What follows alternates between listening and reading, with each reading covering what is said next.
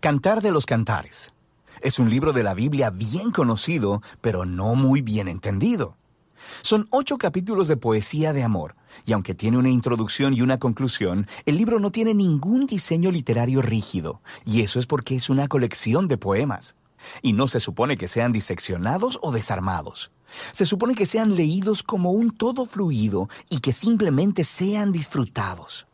La primera línea del libro nos dice qué es el cantar de los cantares, que es una expresión hebrea como la de rey de reyes. Esto es una manera hebrea de decir lo mejor de todo, así que esta es la mejor canción de todas. Se nos dice en la primera línea que este cantar de los cantares es de Salomón, lo que podría significar que él es el autor. Su nombre inicia el libro después de todo. Pero conforme lees los poemas, descubres que la voz principal es la de una mujer llamada la esposa. Y aunque también hay una voz masculina, no parece ser la de Salomón. Salomón se menciona algunas veces en los poemas, pero él nunca habla. Y tienes que admitir que Salomón es un candidato muy extraño para escribir este libro, ya que tuvo 700 esposas. Y los amantes en cantares solo tienen ojos uno para el otro. Así que el de Salomón probablemente significa en la tradición de sabiduría de Salomón. Él era conocido por su sabiduría, su poesía, su amor por aprender acerca de cada parte de la vida, y Salomón se convirtió en el padre de la literatura de sabiduría en Israel. Así que su legado se transmite aquí a través de una colección de poemas de amor que exploran la experiencia humana del amor y del deseo sexual. El poema inicial nos presenta el tema básico de este libro. Escuchamos la voz de la joven mujer que se deleita en su hombre, un pastor. Ellos todavía no están casados, pero queda muy claro que están comprometidos y que no pueden esperar para estar juntos. Desde la introducción, los poemas fluyen de un lado a otro, de la voz de la mujer a la del hombre, cambiando de escena a escena sin ninguna secuencia o narrativa clara. Los poemas se mueven en estos ciclos sinfónicos y las imágenes y las ideas claves se repiten y se desarrollan.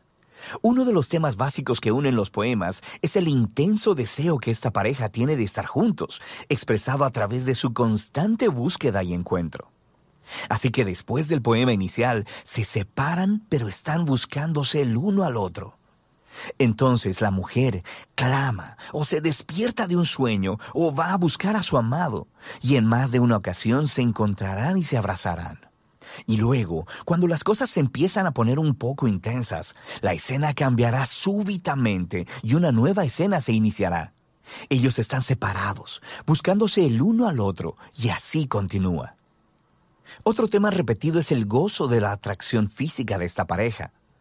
Varias veces hacen una pausa y se describen el uno al otro con elaboradas metáforas. Y aquí es muy útil saber que estas imágenes y metáforas en la poesía hebrea no son primariamente visuales. Si intentas dibujar una imagen de estas personas basado en las metáforas, terminarás con algo que luce muy, muy extraño. Lo que se supone que hagas es reflexionar en el significado de estas imágenes en relación con el hombre y la mujer. Así que vas leyendo a través de los ciclos de poemas y la tensión sigue subiendo en la medida que crece su deseo, gozo y atracción. Y esta repetición en espiral es una forma poética de acrecentar y enfocarse en el misterio y el poder del amor sexual. Todo se une en la conclusión, la cual hace una pausa para resumir de qué se tratan estos poemas. Fuerte como la muerte es el amor, inexorables como el Seol los celos. Sus destellos son destellos de fuego, la llama misma del Señor. Las muchas aguas no podrán extinguir el amor, ni los ríos lo apagarán. Si el hombre diera todos los bienes de su casa por amor, solo lograría ser despreciado. El poema resalta el poder y la intensidad del amor, y cómo es tanto hermoso como peligroso. Como el fuego, el amor puede destruir a las personas si se abusa de él o dar vida si se le protege. A final de cuentas, el amor expresa el insaciable anhelo humano de conocer, ser conocido y deseado completamente por otro. El amor es una de las experiencias más trascendentes y misteriosas de la vida humana, y como parte de la tradición de sabiduría de la Biblia, este libro dice que el amor es un regalo de Dios. Después de esto, tenemos un extraño poema acerca de Salomón, intentando hacer lo que el poema anterior acaba de decir que es imposible, comprar el amor. La mujer rechaza la oferta de Salomón y luego el libro concluye con el hombre y la mujer otra vez separados y uno en la búsqueda del otro. Él clama para escuchar la voz de ella y ella le suplica a él que huya con ella y así termina el libro. Es un final completamente abierto, pero eso es muy parecido al amor, que nunca en realidad concluye, porque siempre hay algo más para descubrir y buscar en tu amado. Así que el verdadero amor no tiene final y tampoco este libro. A través de la historia, la gran pregunta que provoca Cantares es, ¿por qué hay poesía de amor en la Biblia? A través de la historia ha habido tres interpretaciones principales de este libro. En la tradición judía se leía como una alegoría, cada personaje como un símbolo. La mujer es Israel, el hombre es Dios, y su amor es un símbolo del pacto entre Dios e Israel hecho en el monte Sinaí cuando fue entregada la Torá. Esta perspectiva fluyó en la tradición cristiana, pero los personajes fueron cambiados, así que se trata del amor de Cristo por su pueblo, la iglesia. Y esta interpretación fue inspirada por las palabras de Pablo en Efesios 5, que el amor del esposo cristiano por su esposa es un símbolo del amor de Cristo por la iglesia. Lo que es interesante es que en los últimos 100 años, en descubrimientos arqueológicos entre los antiguos vecinos de Israel en Egipto y Babilonia, ha aparecido toda clase de antigua poesía de amor que es muy similar al lenguaje y a las imágenes de cantares. Vemos que la poesía de amor era una parte significativa del ambiente cultural de Israel, lo que ha llevado a que la mayoría de los expertos hoy vean a Cantares como lo que representa en sí mismo, un arreglo de poesía de amor israelita que reflexiona en el regalo divino del amor. Pero eso no significa que solo sea poesía de amor antigua. Hay una característica clave de estos poemas que resalta cuando los lees como parte del Antiguo Testamento, y es el abrumador uso de metáforas sobre un jardín. Hay ecos poderosos del jardín del Edén y de la escena idílica de la pareja casada en los primeros capítulos de Génesis. La imagen del hombre y la mujer desnudos y vulnerables, pero completamente unidos y seguros el uno del otro. Esto resuena en el trasfondo de Cantares. Es como si en estos poemas estuviéramos siendo testigos del amor de una pareja cuya relación está limpia de egoísmo y pecado. Así que a final de todo, la canción ofrece esperanza de que aunque nuestras relaciones son frecuentemente distorsionadas por el egoísmo, el amor es un regalo trascendente. Y esto debe apuntarnos a algo mayor, al regalo del amor de Dios que un día permeará y transformará su amado mundo. Y de eso trata Cantares.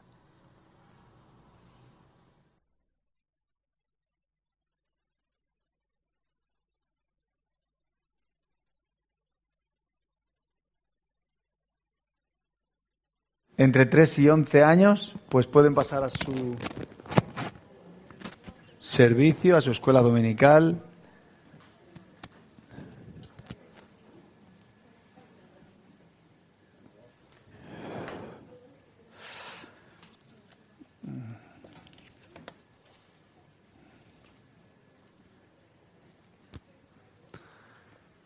Muy bien, nos ha recordado un poquito lo que estuvimos viendo la pasada semana eh, en el contexto del libro de Cantar de los Cantares. Nos ha refrescado de una manera pues dinámica como, como es este, este vídeo y encantado de poder compartir eh, la mejor canción con vosotros eh, reconozco que he disfrutado este fin de semana, no sé cuántos ah, habéis podido asistir, vi algunos, no a todos, eh, pero estuvimos desde el viernes con los más jóvenes, bueno, más de 20, eh, singles, había un poco de todo, así que te animo, si no tienes pareja y estamos tocando diferentes temas acerca de la sexualidad y el, grupo que hemos creado es el viernes a las 8 de la noche y te animo a, poder estar. Si conoces a alguna persona que está en esta situación, eh, pues tocamos temas. Estuvimos hablando ayer del cuerpo y creo que fue un tiempo el viernes, ayer y el viernes acerca del cuerpo. Creo que fue un tiempo chulo. Este próximo ah, viernes y sábado eh, lo vamos a hacer sobre la identidad sexual. Creo que es un tema muy em, candente. Eh, así que si quieres estar viernes más de 20 y en una situación no ah, con pareja, es decir, no casado, el sábado concretamente no va a haber para matrimonios, ah, sino para teens, es decir, adolescencia. Eh, así que solo viernes a las 8 eh, de la noche y sábado a las 6 de la tarde. Y bueno, poco a poco eh, iremos tocando diferentes temas. Os he compartido la pasada semana de la expectativa que ha, que ha salido con esta serie y con estos, con estos temas. Yo ah, de antemano agradecer a los ponentes por su valentía. No todo el mundo al que hemos invitado ha querido venir. Ah, y eso habla de la tensión de hablar este tema en, una iglesia. Em, yo, con toda humildad lo digo, yo no soy sexólogo, no soy, eh, no tengo un máster en sexualidad. Eh, como mucho puedo decir que soy pastor evangélico eh, y me encanta, eso sí, lo puedo decir, me encanta la Biblia y lo que pretendo no es más ni menos que con la máxima humildad intentar poner de relieve lo que la palabra de Dios nos enseña en cuanto a este tema. Y creo que este libro, La mejor canción, Cantar de los Cantares, eh, es más necesario que nunca en nuestra sociedad. No sé si somos conscientes, pero acabamos de ver que Salomón tenía, ¿cuántas mujeres? 700 mujeres. ¿Y cuántas concubinas? Es decir, un harén de personas que él llamaba para tener relaciones sexuales. ¿Cuántas dice primero? No es algo que nos inventemos, es algo que está reflejado en el libro de Reyes. 300 concubinas. Y él, es verdad que era el rey, pero era algo bastante común en la, en la sociedad hebrea. Era una sociedad sexualizada, donde la sexualidad brotaba por todos los aspectos, estaba saturado de sexo. ¿Os suena un poquito la situación en, nuestros días? Sin embargo, yo soy de la opinión, como decía el vídeo y eh, Arturo la pasada semana, que Salomón quiere transmitir esta como el ideal de Dios, como el mejor de Dios, como la mejor de las canciones, como la mejor manera de seguir eh, los pasos en, cualquier eh, relación. Por eso creo que nuestra cultura necesita más que nunca este libro.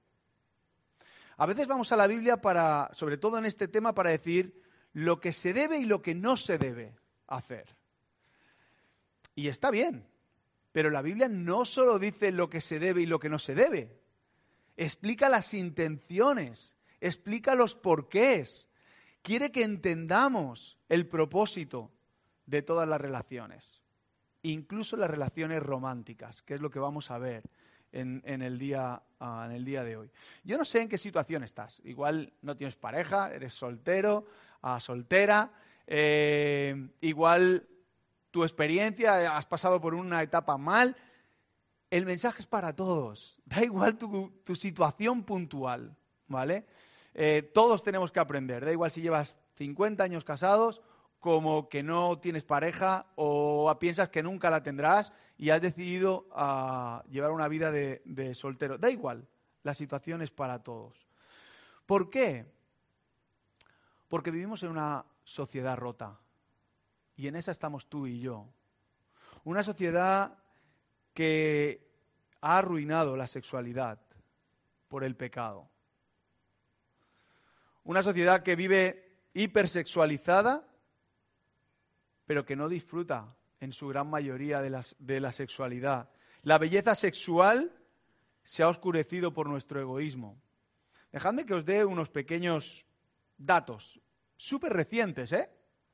Estamos hablando de hace unos meses. Save the Children sacó un informe ah, y dijo, eh, y lo voy a leer para, para que veáis, casi 8 de cada 10 adolescentes consumen pornografía a la que acceden por primera vez a los 12 años. Ocho de cada diez adolescentes. No creéis que la iglesia está exenta de eso, ¿eh? Esto es de diciembre del 2020. escasamente tres meses. Si esto ya es escandaloso, pero es la realidad, fijaos el siguiente párrafo del informe. El 54, es decir, más de la mitad de esos jóvenes, de esos adolescentes, en su mayoría chicos, aunque es creciente la pornografía en chicas, cree que la pornografía da ideas para sus próximas relaciones. Es decir, la pornografía, en la mitad de los chicos que consumen pornografía, que son 8 de cada 10 adolescentes, les sirve de escuela. Se, me pone la piel de gallina. Es una distorsión total de algo que fue creado para nuestro bien, para nuestro deleite.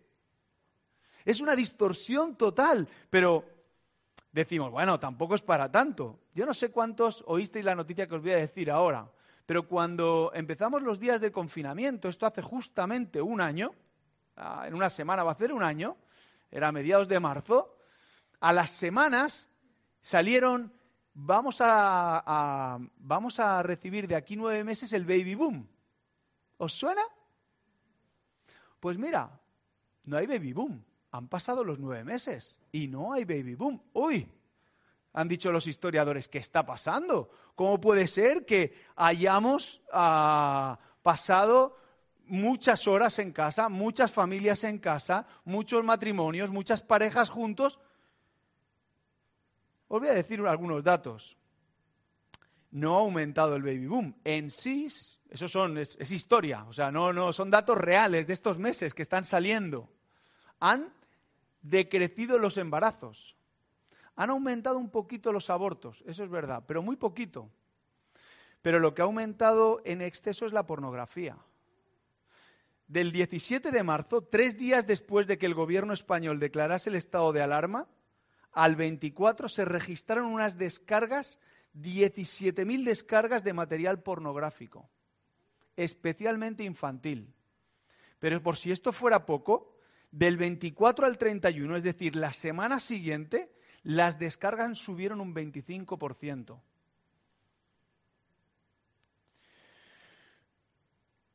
Vivimos en un mundo en que la sexualidad está arruinada por el pecado. Aplicaciones como sexting, bueno, aplicaciones no, sexting no es una aplicación, uh, sexting es una moda de provocar vía mensajes, mandar fotos, chemsex, no sé cuántos sabéis, pero es tener sexo y necesitar la droga para tener sexo. Y así podríamos estar un montón de, de rato, B2, Derling, dating, follamigos. Me cuesta decirlo, ¿eh? Pero son aplicaciones que están al día de hoy. Igual los más mayores dicen, ¡Ish! Pero un adolescente está ahí y sabe lo que significan y saben que se la bajan. O como hablábamos con, con mis hijos hace, estaba preparando esto semanas atrás y me, y me, y me decía, dice, papá, ¿conoces OnlyFans? ¿OnlyFans? ¿Qué es OnlyFans? Pues sí, tú cuelgas tus fotos y hay alguien que paga por ver tus fotos. Y hay gente que en mi colegio que se que cuelga cosas y gana dinero puede colgar vídeos de relaciones sexuales. E, eso, eso es un chaval de 15 años, ¿eh? contándomelo en una mesa mientras comíamos. Esto pasa hoy en nuestra sociedad. Es una, una sociedad hipersexualizada, pero que ha perdido... ¿A dónde vamos? Es por eso que necesitamos una nueva visión de la sexualidad. Es por eso que nuestra sociedad, tú y yo necesitamos una nueva visión. Y la visión del sexo que estaba destinada a ser. O sea, no es algo nuevo.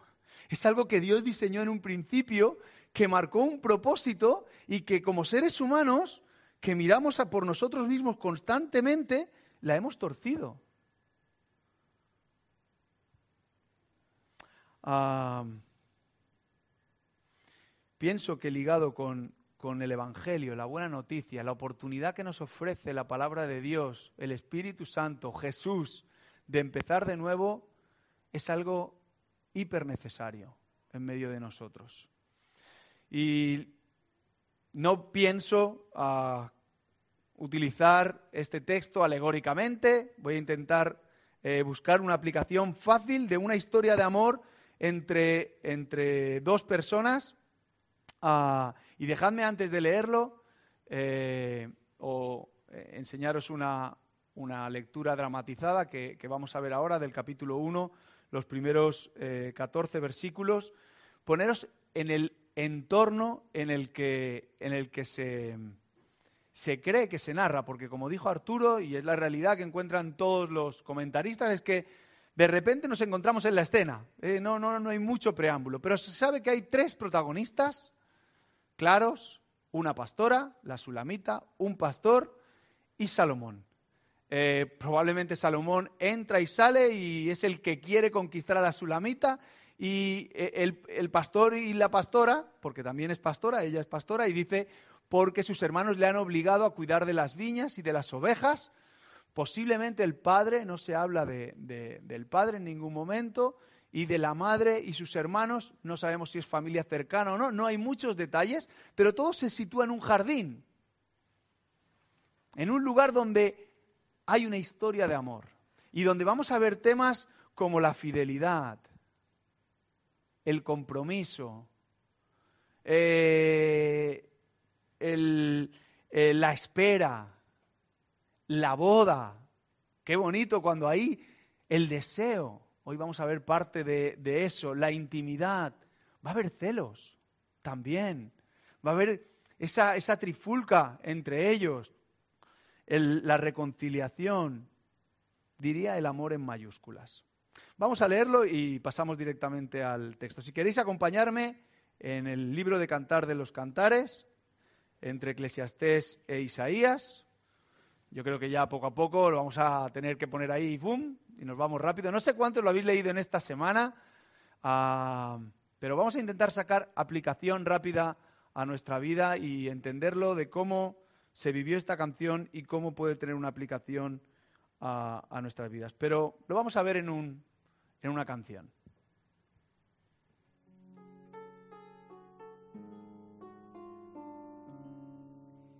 Bésame con esos besos tuyos. Son mejores que el vino tus caricias. Qué grato es el olor de tus perfumes. Tú mismo eres aroma que enajena. ¿Cómo no van a amarte las mujeres? Llévame contigo. Vamos, vamos. y el rey me llevó a la penumbra, a reír y ser felices juntos, a revivir tus caricias mejores que el vino. ¿Cómo no amarte?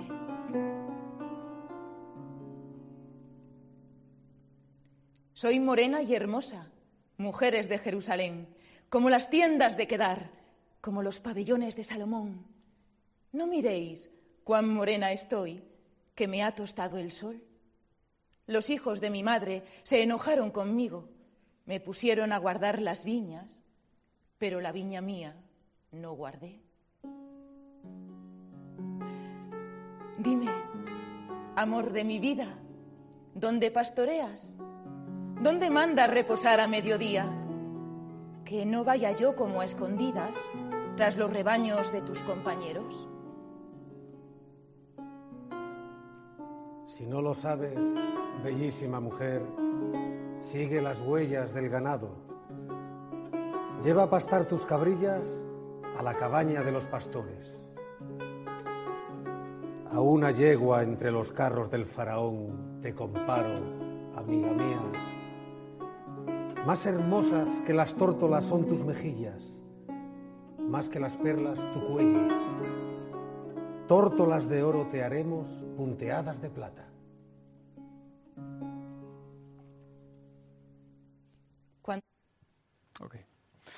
Perfecto. Ah, aunque leeremos los, últimos dos ah, versículos de la amada, pero lo vamos a ir viendo ah, mientras compartimos. He estructurado este, estos 14 versículos en tres deseos. Yo encuentro rápidamente, al leer una y otra vez, tres deseos. El primero es el de estar juntos. Es un deseo de pasar tiempo juntos. Fijaos, empieza, dejadme que lo vuelva a leer en el, en el 2. Ay, amado mío, ¿cómo deseo que me beses? Los besos, los besos de momento aún no se dan por WhatsApp. Así que quieren estar juntos. Vamos, date prisa, dice el versículo 4, llévame contigo. O sea, hay un deseo de pasar tiempo. Versículo 7, cuéntame, amor de mi vida, ¿a dónde estás? ¿A dónde estás con tus rebaños? ¿Dónde trabajas? A la hora de la siesta, ¿dónde, dónde descansas? ¿Dónde tienes un, un, hueco para poder pasar tiempo juntos? No tengo, es el versículo 7, ¿eh? no tengo por qué andar de un lado para otra vagabunda, no tengo por qué buscarte entre rebaños de tus amigos. La amada está intentando decir, deseo pasar tiempo contigo. El deseo de pasar tiempo juntos. La idea de estar juntos debe ser un privilegio, no una carga. El deseo de pasar tiempo juntos como una delicia. No sé si alguno de vosotros se ha enamorado alguna vez. Yo sí, por lo menos una. ¿Qué pasa cuando te enamoras? Pues que el tiempo pierde la noción del tiempo. Las horas no, no, no te das cuenta cuando estás con la persona. No, no, no habéis estado en alguna relación, incluso aunque no sea de, de, amor, eh, que estás con personas a las que quieres, a las que te lo pasas bien, y dices, uy, que ya son las, las 10 de la noche y hemos empezado comiendo. Ese, el deseo de estar juntos, el deseo de pasar tiempo juntos, de verse, Ah, cuando ahora, bueno, ahora no, siempre, que me imagino, ¿no? Pero decimos, me he enamorado, estoy enamorado, y pensamos que amamos verdaderamente a esa persona con locura, pero realmente no amamos a esa persona con locura. Si somos sinceros, eh, no la amamos porque no la conocemos. No la conocemos bien. Lo que realmente amamos es la persona que nosotros queremos que sea. ¿Me seguís? Porque si no pasamos tiempo con esa persona, no vamos a conocerla, no vamos a saber quién es, no vamos a, a saber su actitud, no sabemos nada. Estos dos amantes, estas dos personas que se proclaman amor mutuo, son personas que quieren pasar tiempo el uno con el otro. Quieren verse, quieren estar juntos. No les importa el silencio. Compartían el servicio anterior porque me ha venido a la mente. Y yo recuerdo decirme a mi padre, pero ¿qué horas de llegar son estas? ¿Tú ves qué hora es? Y he estado con Maika. Mm, ¿Qué pasa? ¿Por qué? Porque el tiempo pasa con las personas a las que quieres. Eh, y también pensaba en, recuerdo con tristeza, en, medio de, una conferencia cristiana, hablarlo con algunos compañeros míos. Eh, porque cuando estás allí aprovechas, ¿no? has hecho un montón de horas de viaje y dices, pues vamos a hacer un, un tour, ¿no? Y yo estaba esperando que acabara la conferencia para volverme a mi casa y lo hablábamos entre un par. Y me decía, no, hay gente que no quiere volver a su casa. Hay gente que quiere alargar esto tres, cuatro días, ver la ciudad, tal. Y que no está mal, ¿eh? yo no lo... Pero qué triste cuando rehuimos de un privilegio, el estar juntos. Y pienso aún más, las nuevas tecnologías. Me asusta, me asusta muchísimo, especialmente los más jóvenes, cuando empiezan relaciones a través del WhatsApp. ¿De verdad? o a través del Messenger. O a través, es, vale, yo no, no, quito, soy tecnológico, me gusta la tecnología, la tecnología apoya, pero no es una manera sana de relacionarse. Como mucho de comunicar, y poco, lo mínimo. El anhelo de estar juntos. Diría más, y recuerdo una conversación con, una pareja hace muchos años, que en medio de esa conversación matrimonial y eso, yo les dije, decidme un solo momento en que recordáis que sea inolvidable en vuestra, en vuestra pareja? Se miraron el uno al otro, lo recuerdo como si fuera ayer, y ambos dijeron, no lo tenemos. Yo recuerdo eso con tristeza. No puede ser que dos personas que se aman no solo no quieran estar juntos, sino que no pasen momentos inolvidables. Vamos a ir viendo en el libro de los cantares, son personas que van a recordar para siempre este idilio de amor. Para siempre, son momentos. Ese jardín en el que estaban es un lugar inolvidable. Debemos ser personas que buscan el aprender el uno del otro conjuntamente. No llevar vidas separadas pero que se acuestan juntos. No, eso no es. Son personas que viven juntas, comparten juntas, aprenden juntas, solucionan los problemas juntos. Es el deseo de estar juntos. Buscar la creatividad, innovar, ser creativos. Esposos, esposas, novios, novias, amigos. Ser creativos, no hacer lo que todo el mundo hace. No esperar a que llegue la noche para, no, sorprendernos. Sorpresa. Da igual si llevas un año casado, un año de novios, no tienes pareja o llevas 60 años de casado. Creo que no hay ninguno aquí de 60 años. La sorpresa, la creatividad. Mirar qué, chulo lo que dice en el versículo 5. Ah, ah, perdón, no. Ah, que me ha venido mientras estábamos volviendo a leerlo. Ella dice, ah, sí, el versículo... Eh, ahora no lo voy a ver.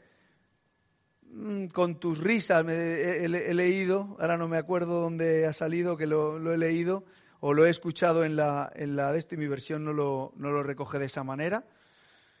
Pero pasarlo bien juntos. ¿Cuándo fue la última vez que hay que jugar al Fortnite? ¿Para pasarlo bien? ¿Qué tiene que ser delante de una pantalla? ¿Podemos hacer algo juntos? ¿Pasarlo bien juntos? ¿Momentos de risas juntos? Así es el versículo 4 al final. Regocijémonos y deleitemos juntos, que en la versión ha dicho riámonos juntos. Pasar tiempo juntos. Nuestra prioridad debe ser construir una relación. Construir algo que tenga significado, que sea inolvidable. Ese es el deseo de estos dos amantes. El segundo deseo, y en este voy a tirarme un poquito más de rato, si el reloj me lo permite, es el deseo de conocernos. Fijaos el versículo 3. Qué agradable es tu fragancia. Tu nombre es como el aroma que se esparce de aceites perfumados. Cuando la sulamita o la, o la pastora está diciendo esto, no menciona el nombre porque sí, porque podría haber dicho el nombre de él, pero está hablando de su carácter, en la cultura hebrea hablar del nombre estaba hablando de todo lo que significaba como persona, estaba hablando de sus virtudes, de su integridad, estaba hablando mucho más allá de solo decir lo que eh, el nombre, el, el sustantivo, si me permitís decirlo así. Ella da significado a conocerlo, íntegramente, interiormente y exteriormente. Y lo mismo va a pasar en los versículos siguientes. ¿Qué es lo que está buscando o que buscamos en una relación? Lo que están intentando transmitir estas dos personas que se aman es que son amigos. ¿Y qué es amistad hoy en día? ¿Solo es pasarlo bien? ¿Qué es la amistad en términos del diseñador de la amistad, del diseño de, la relación? Es el que diseñó. ¿Qué, ¿Qué, está queriendo decir? ¿Os acordáis Proverbios 17, 17? Ama al amigo solo cuando te lo pases bien. ¿Dice eso Proverbios 17, 17? Es un versículo que, un verso que normalmente lo sabemos de memoria, ¿verdad? Ama al amigo solo en los momentos buenos. Ama el amigo en todo tiempo. ¿Qué, ¿Qué, implica la amistad? ¿Qué implica el conocernos? ¿Sabéis? En nuestra sociedad está muy de moda el follamigos. Está muy de moda el vamos a tener sexo y no nos involucramos. Pero no es lo que está diciendo aquí. Primero está el deseo de estar juntos, luego está el deseo de conocernos, porque como vamos a ver ahora los versículos del versículo 6, primero se desnuda física, se desnuda interiormente eh, su alma y luego físicamente, después de la boda. Vamos a encontrar el momento de eso. Fijaos lo que dice el versículo 6, 5, 6. Morena soy, pero hermosa, no está hablando de cosas raciales, ¿eh? Hijas de Jerusalén, morena como las tiendas de Cedar, está hablando la amada, hermosa como los tapices de Salmá. No os fijéis en mi tez morena, ni en el sol que me bronceó la piel. Y explica el por qué. Mis hermanos se enfadaron contra mí y me obligaron a cuidar las viñas, y mi propia viña descuidé. Está hablando de su propio cuerpo, cómo ella se siente.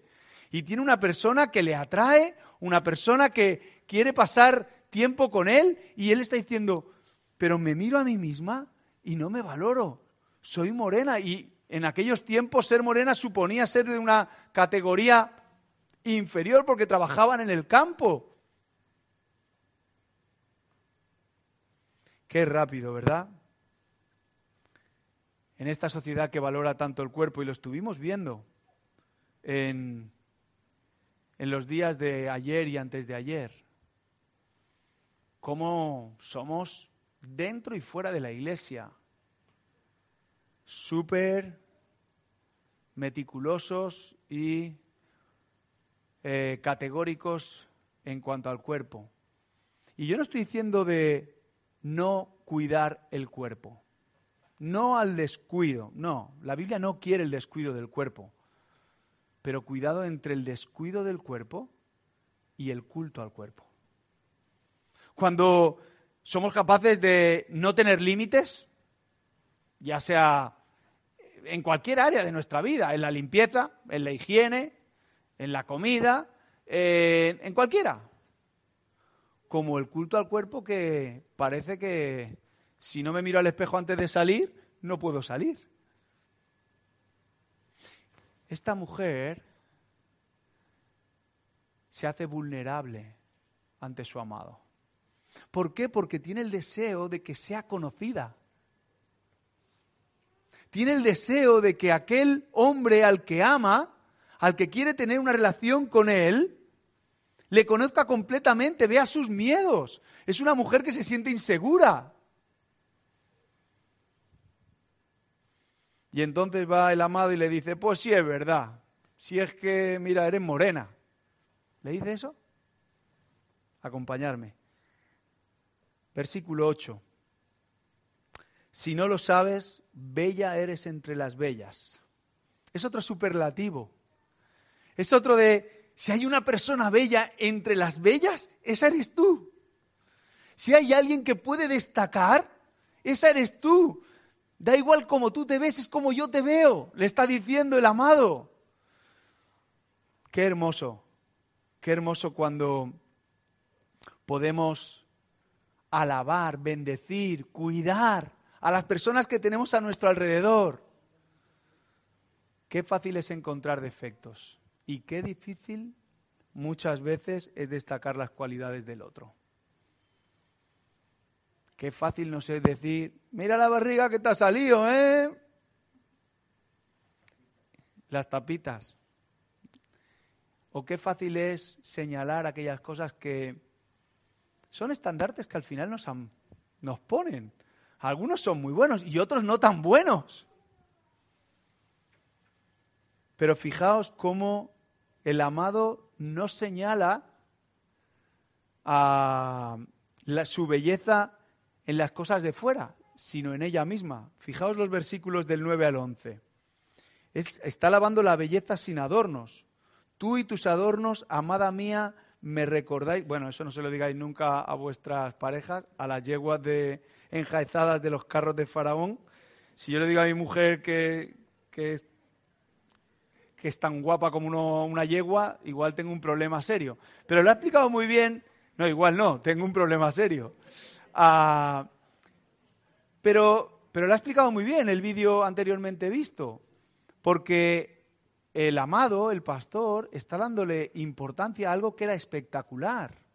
Cuando Salomón salía por las calles y llevaba su corte y llevaba todas las yeguas, ni siquiera eran caballos, eran yeguas, todas eh, em, bien decoradas y vestidas, eso era un espectáculo.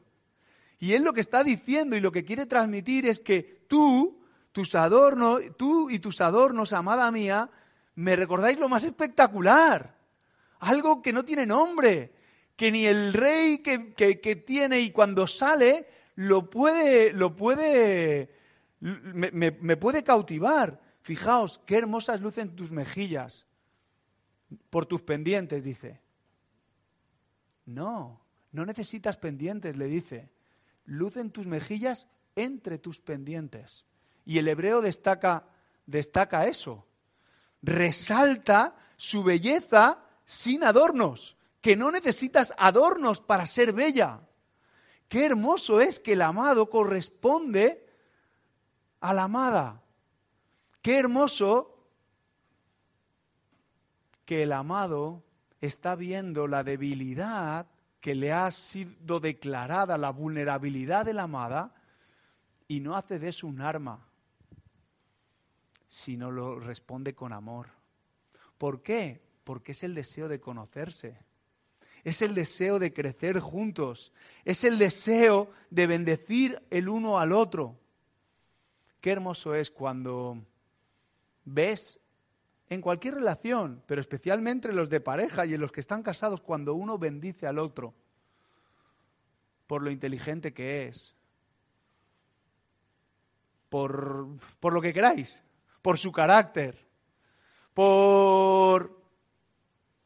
Y qué triste es cuando entramos en esa conversación en la que somos muy machistas, especialmente los hombres, muy machistas.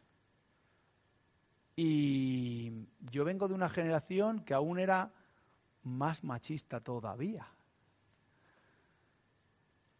Hermanos latinoamericanos, ah, latinoamericanos, latinoamericanos, especialmente, una sociedad muy machista. Y no lo digo mm, con ningún tono para nada, pero tenemos que aprender a honrar a la persona que tenemos al lado a cuidar, a conocerla, a respetarla, a ponerla en el lugar, no que yo quiero, sino que Dios le pone y que encontramos en su palabra.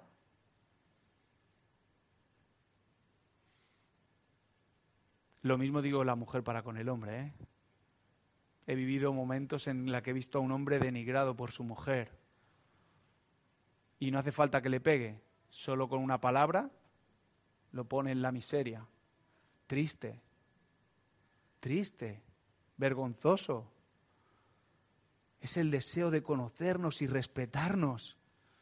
Leía esta semana, preparando esto, dice, si los cónyuges no pueden ser amigos, rápidamente se convertirán en enemigos. Tenemos un desafío y es que en cualquier relación, pero especialmente en las parejas y en los matrimonios el desarrollar una amistad de confianza, de transparencia en cualquier situación. Eh, en sí, es lo que Adán necesitó en el jardín del Edén. ¿Os lo habéis pensado? Arturo nos decía, y lo vamos a ver en, en estos capítulos, cómo vamos a volver al jardín en diferentes ocasiones, pero ¿qué le da Dios a Adán? ¿Le da una pareja para tener relaciones sexuales? No solamente, no le dice que no, ¿eh? En sí, eh, ayer hacía, lo habíamos hablado con Maika varias veces, eh, dice, id y fructificaos, es un mandamiento. Ah, id y multiplicaos, fructificaos, no, multiplicaos, o sea, es un mandamiento. Eh, pero lo que le dice en el versículo 18, 2.18, es hueso de tus huesos y carne de tu carne. Y la traducción es tu compañera.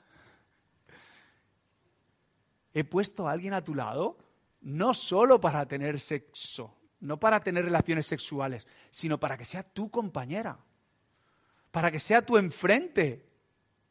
Así que tenemos una prioridad al conocernos, es la amistad. Y es lo que vemos en estos dos ah, personajes de esta historia. Y el último, no tengo tiempo para desarrollarlo, ya se me ha ido, y lo vamos a ir viendo en los siguientes capítulos porque esto va increciendo, pero es el deseo de intimar. Es el deseo, lo que está claro, versículo 2, ay si me besaras con los besos de tu boca. Eh, leía un comentarista que decía que era bastante común en la cultura hebrea darse besos con la nariz. Entonces, como los gnomos. Aquí conocemos a los gnomos. No sé si es verídico, no, no lo he. Pero lo que está claro es que no dice, dame un beso. Dice, dame besos. Y lo que está claro es que esta mujer no está buscando un estudio bíblico con el amado. Por lo menos no solamente. Quieren algo más. Quieren el deseo de intimar. Y, lo vemos en el 2, lo vemos en el 4, hazme, llévame, oh rey, a tu alcoba. Yo quiero. Hay quien dice que la canción empieza desde el versículo 2, ya en la semana de las bodas, que desde el versículo, hay versículo 2 hasta el final es la semana de la boda, ah, porque sabéis que la, tradición hebrea, eh, la boda no es un día, sino que es una semana completa. Y hay quien dice que posiblemente ya están en esa semana. Entonces, llévame a tu alcoba, quiero intimar contigo, quiero ah, culminar. Fijaos el versículo 2. El amor, es decir, mi experiencia que tengo contigo es mejor que el vino, eso es pasajero, eso se va y se viene, ¿no? Lo, que... Eh, mi relación contigo es mucho más profunda. Yo quiero más. Y es el deseo de esta amada. Eh, Estamos llenos de tabúes cuando hablamos esto, ¿verdad? ¿Pero el sexo es sucio? No, para nada. ¿Es solo para reproducirse? Para nada, para nada. ¿El sexo es solo un apetito? ¿Es un instinto que saciamos y ya está? Como muchas veces escuchamos. Para nada no es un apetito más. Y puede ser una necesidad, pero se puede pasar sin relaciones sexuales, ¿eh? Vaya, por supuesto. No se puede pasar sin comer, te mueres. Te mueres. Si no comes, te mueres. No puedes pasar sin beber, pero sin relaciones sexuales. Se puede pasar. Pero no es solo un apetito. ¿El sexo siempre implica intimidad? Para nada. Lo que pasa es que el diseño de Dios, si no hay intimidad, no es completo. Porque cuando hay relaciones sexuales como Dios nos lo manda, está en todo el abanico de compartir no solo el cuerpo, sino el alma. ¿Y cómo se crea la intimidad? Pues conociendo a la otra persona, siendo vulnerable, desnudándote mentalmente, y espiritualmente delante de la otra persona antes que físicamente. ¿Qué pasa si no cuando hay mentira? ¿Puede haber relaciones sexuales? Por supuesto. ¿Pero hay intimidad? No la hay. Para crear intimidad tiene que haber verdad, tiene que haber confianza, tiene que haber vulnerabilidad, tiene que haber... Para, para haber intimidad no puede haber atajos, no puede haber es algo que requiere tiempo, que requiere esfuerzo, que requiere compromisos. Y es a pesar de el miedo, a pesar de los miedos que la amada eh, explica aquí, ella quiere verlo. Ella quiere culminar esa relación. Ah, es curioso, no lo vemos en este capítulo, pero lo vamos a ver en diferentes partes del libro que quien frena esta culminación es el hombre. Normalmente, no sé, pero a veces es al revés, ¿no? Capítulo 2, versículo 7.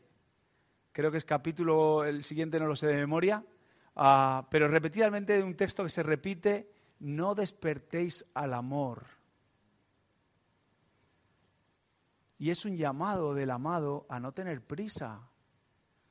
Y lo va a situar en el momento oportuno y en el contexto oportuno que vamos a encontrar en la Biblia, que es el matrimonio. Así que déjame cerrar eh, este, estos primeros 14 versículos. El cantar de los cantares nos encontramos una historia de amor contada en forma de canción pero es parte de una canción, de una canción o de una historia mucho más mayor de amor, que es la de Jesús. Es la de Jesús dando su vida por nosotros. Eh, yo no sé cuál es tu situación. No, no puedo, no, no, no sé eh, si eres soltero, casado, eh, tienes anhelos de, de tener pareja, no. Pero sí te puedo decir una cosa, porque nos encanta ser buscar culpables a, buscar culpables a todos los lados, ¿no? Decimos, el matrimonio no, no funciona, pues nos vamos a vivir en pareja. Eh, no sé, y así, em, el que queráis, podemos poner lo que queráis. El noviazgo es un rollo, lo importante es pasarlo bien y y nos, encanta buscar culpables. Buscamos culpables en las relaciones, buscamos culpables en el matrimonio y no nos damos cuenta que los culpables somos... El problema somos... Somos nosotros. Nos cuesta reconocerlo, pero somos nosotros. Somos los que nos tenemos que mirar al ombligo. Y me encanta la palabra de Dios porque dice Dios que coge la vasija rota y hace una nueva. Coge el barro como es, con sus imperfecciones y hace algo nuevo, pero nos da un orden. Nos da un orden. Primero pasa tiempo juntos. Segundo, conoce y luego intima. No, te puedes haber saltado el orden, puedes hacer lo que quieras. Evidentemente, por supuesto, Dios da libertad a cada uno de que haga lo que crea conveniente, pero la Biblia es clara, esta historia de romance lo vamos a ver un día tras otro, cómo va a marcar un orden.